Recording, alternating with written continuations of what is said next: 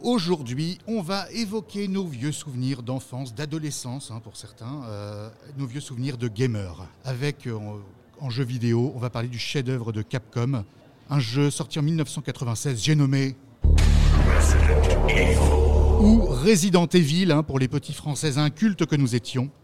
Après l'infâme série d'adaptations signée Paul W.S. Anderson avec Mila Jovovich, sa compagne, avait foiré sa vie au cinéma, condamné à rester une saga vidéoludique, alors que l'essence même du jeu est très cinématographique. Sony Pictures a décidé de s'offrir un retour aux sources en confiant le projet à un vrai fan des jeux. Johannes Roberts. Alors peut-être que ce nom ne vous dit rien. Du tout. Et pour cause, moi non plus. hein. Vraiment, il n'y a que du rouge sur sa fiche Wikipédia. Le gars débarque, on ne sait pas ce qu'il a fait avant. Et donc ce... A été... C'est lourd, hein, je sais. Ouais, c'est très ce... lourd. ce- Pardon, je recommence.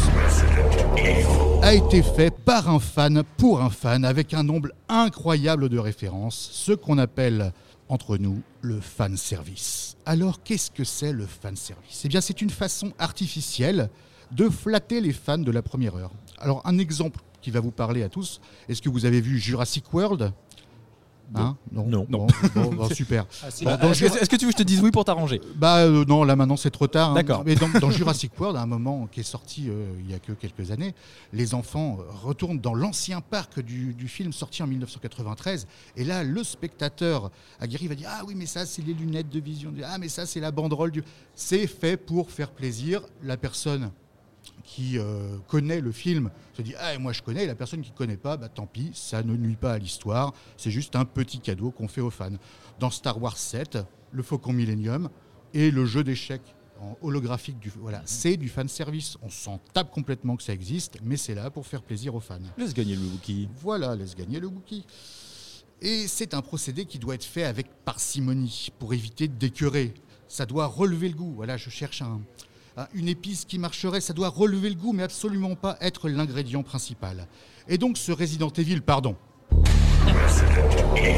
Ça serait un plat composé uniquement de clous de girofle. Donc les mecs, ils en foutent partout. Il n'y a pas un plan sans qu'il y ait une référence. Tout le film aurait été mieux s'il avait été monté à partir des cinématiques des deux premiers jeux. Les plantes vertes, alors là, si, vous connaissez le jeu, ça va vous parler. Si vous connaissez pas, je vais pourquoi il dit des mots comme ça au hasard. Mais les plantes vertes, les machines à écrire, les logos, les monstres, les zombies, les personnages, les chiens tout pourris, le sandwich de Jill. Là, je suis obligé de m'attarder. Il y a un personnage qui s'appelle Jill Valentine.